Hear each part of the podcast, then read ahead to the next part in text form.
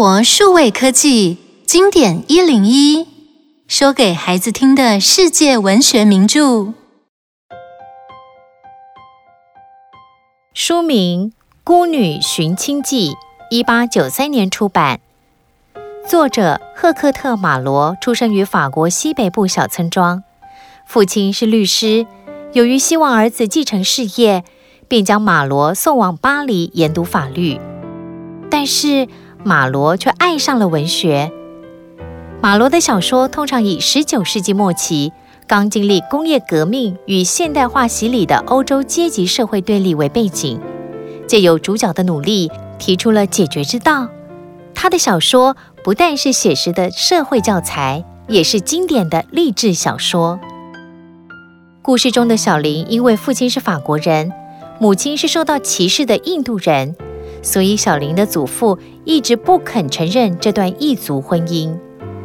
他们一家三口在外流浪十多年，直到小林的父亲过世，和他相依为命的母亲也病逝了。固执的祖父又不肯承认他们一家人。前途茫茫的小林应该怎么办呢？让我们一起听故事吧。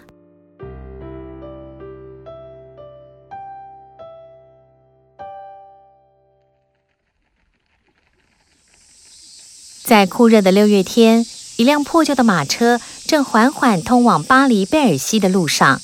像是吉普赛人的带棚马车上，有一些难以辨识的希腊文、德文、意大利文。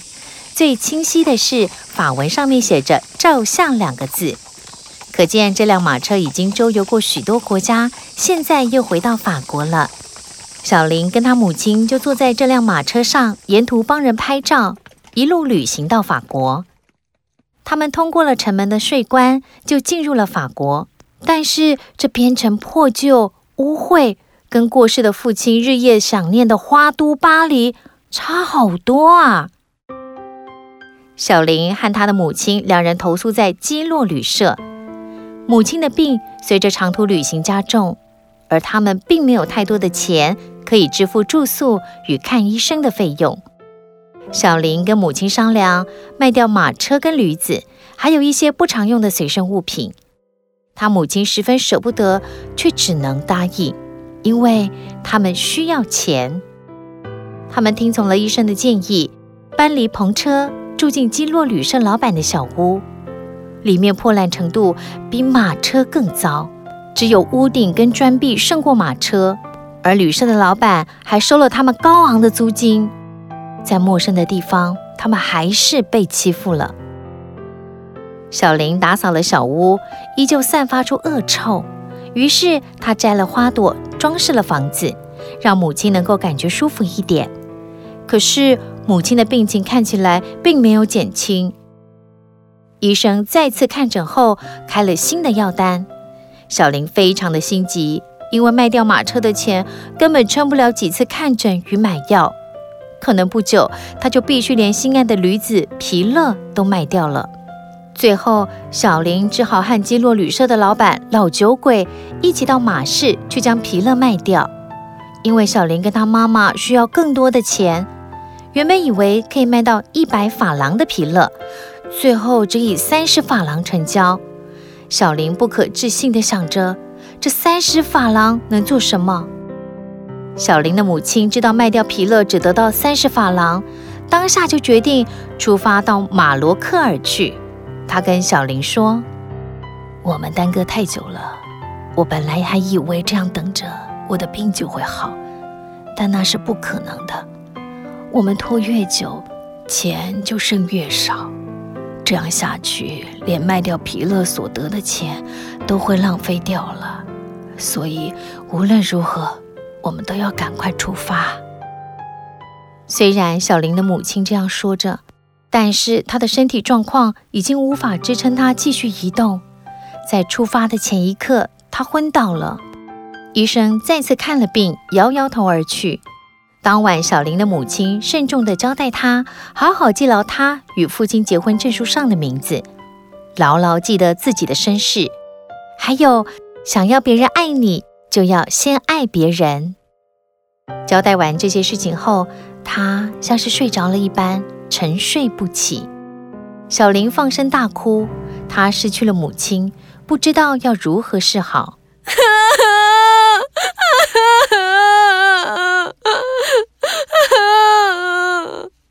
在墓地附近的神父帮小林母亲做完最后祝祷下葬后，他决定马上动身前往亚眠。这是他跟母亲最后的约定。他搭上火车，看着破旧地图，这地图曾经陪着他们从意大利到巴黎。他身上仅剩下五法郎。他心想：这些钱能撑那么久吗？他忽然想起妈妈的话：总要勇敢些，不要担忧。当火车到达北教堂，小林下车。他心想到马罗克尔还有一百五十公里，如果每天走二十多公里，最少也要走六天才能走完全程。当小林拿五法郎想要买一块面包，面包店老板娘反诬陷他用的假钱，大声的恐吓他，还要叫警察来。小林害怕的逃跑。小林不断的赶路，又饥又渴。晚上就躲住在无人的森林小屋。就在他快昏倒的时候，遇到了当初买走皮勒的妇人陆克利。看起来你吃了不少苦啊！来，吃点面包，要慢慢吃。你看皮勒遇到你多高兴啊！待会再慢慢把你的事情说给我听。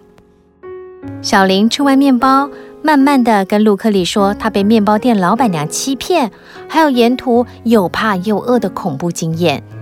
陆克利非常生气的说：“要帮小林讨回公道，也建议说，不然他们就一起同行，小林也可以顺便赚点旅费。”当他们一起同行八天后，到了克雷伊，小林就跟陆克利分别了，搭上火车到皮基尼去。当小林到达皮基尼后，遇到一个女孩罗萨莉，她也是要到马罗克尔。于是，小林建议说：“不如我们一起走吧。”沿途，罗萨莉跟小林说，她在工厂上班，做绕线机；她祖母开餐厅，也附设住宿。又聊到工厂老板比尔法兰与他儿子爱德蒙，甚至还说，如果小爱德蒙不回来继承，那他祖父的遗产最后将会变成比尔法兰的外甥和侄子的。当天晚上，小林就住进罗萨莉祖母的小屋，但是小屋内又挤又热，小林根本无法入睡。半夜，他一个人出来走走透气，走到沼泽地，遇见一栋废弃的小屋，里面杂草丛生，但是比起那个挤满人的宿舍好多了。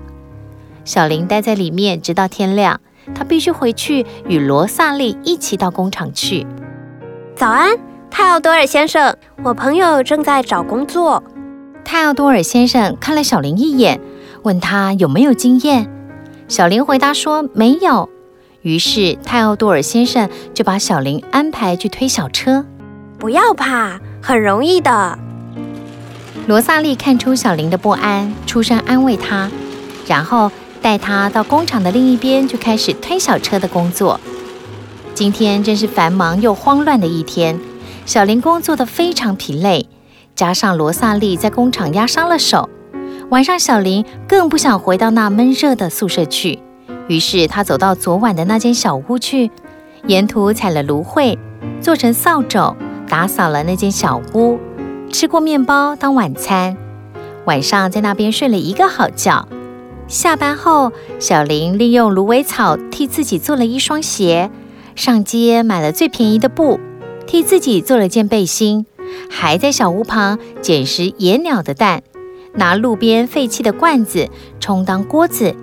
小林的饮食终于得到改善了。隔了一个多星期，小林邀请罗萨莉到他的小屋做客，两人吃得非常愉快。然后罗萨莉告诉小林一个震惊的消息。小林跟你说，工厂里面负责跟外国人沟通的班迪特先生生了重病，现在没有人可以负责翻译。我知道你会英文，但是没跟你商量前，我不敢跟他们说。没关系，你尽管去说。隔天，小林在工厂推车的时候，突然就被叫进去，要他尽快的赶到比尔法兰大老板的身边去，帮他跟英国的技师翻译。工厂里面似乎出了一点事。小林搭上了马车，赶到比尔法兰的身边去。比尔法兰简单的问了他一些身世，便要他问英国技师为何提早一星期来。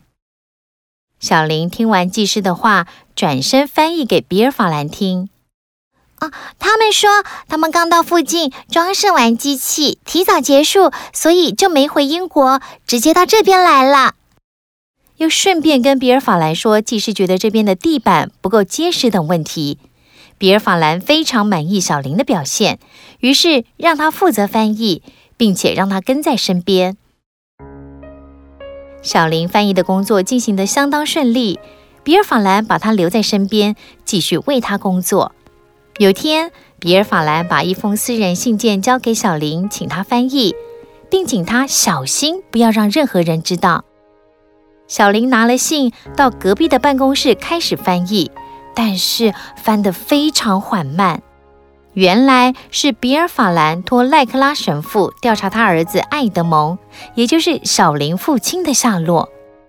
由于赖克拉神父过世，于是由菲尔德斯神父代为回复。信里面说到，十四年前赖克拉神父曾帮爱德蒙证婚，并且还描述了印度女子也具有良好的品德与教育程度，并且说爱德蒙的妻子就是最好的例子。最后说，爱德蒙与他的妻子生了一个女儿，并且离开印度。最后的消息是他曾住在台拉登，如果需要，他可以写信过去台拉登，跟当地的神父打听。因为小林认真的工作态度获得比尔法兰的信任，于是将他留在身边当秘书。另一方面，还是不放弃的继续寻找他的儿子艾德蒙的消息。隔了好几天，一位从塞拉耶夫来的银行家告诉了比尔法兰一个坏消息：他儿子艾德蒙因为肺炎已经去世了。比尔法兰听到后伤心欲绝，他让工厂停工两天，但是教堂里空空荡荡，没有人愿意陪比尔法兰。之后，比尔法兰就更消沉了。直到有一天，他们路过一座工人的房子。消防队正在抢救失火，但是很可惜的是，还是造成三个小孩的牺牲。小林鼓起勇气问比尔法兰说：“你会去参加他们的葬礼吗？”“为什么？你没看见我儿子举行丧礼的时候，工厂的员工来了几个人吗？”小林克服自己的恐惧，委婉的跟比尔法兰说。如果你能出席他们的丧礼，他们的父母一定会很感激你，因为我妈妈曾经告诉我，想要别人爱你，就要先爱别人。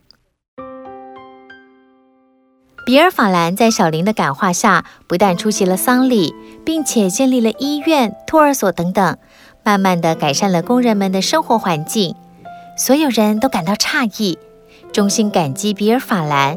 但他们更感激的是陪在他身边的那个小秘书。有一天，比尔法兰叫法布里去办一件事。隔了几天，他非常兴奋地回来，并且直接去见比尔法兰，跟他报告：“很抱歉，我迟到了。你要的证据我都搜集到了，但要在这位小姐面前讲吗？”“是的，你就直接说吧。”“小林其实就是你的孙女。”比尔法兰与小林相拥而泣。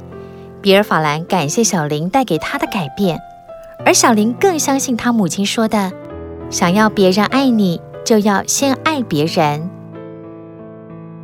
想一想，小朋友听完了《孤女寻亲记》这个故事，你有什么感想？如果有一天你失去了双亲，又不确定唯一的亲人会不会接受你，那你应该怎么办呢？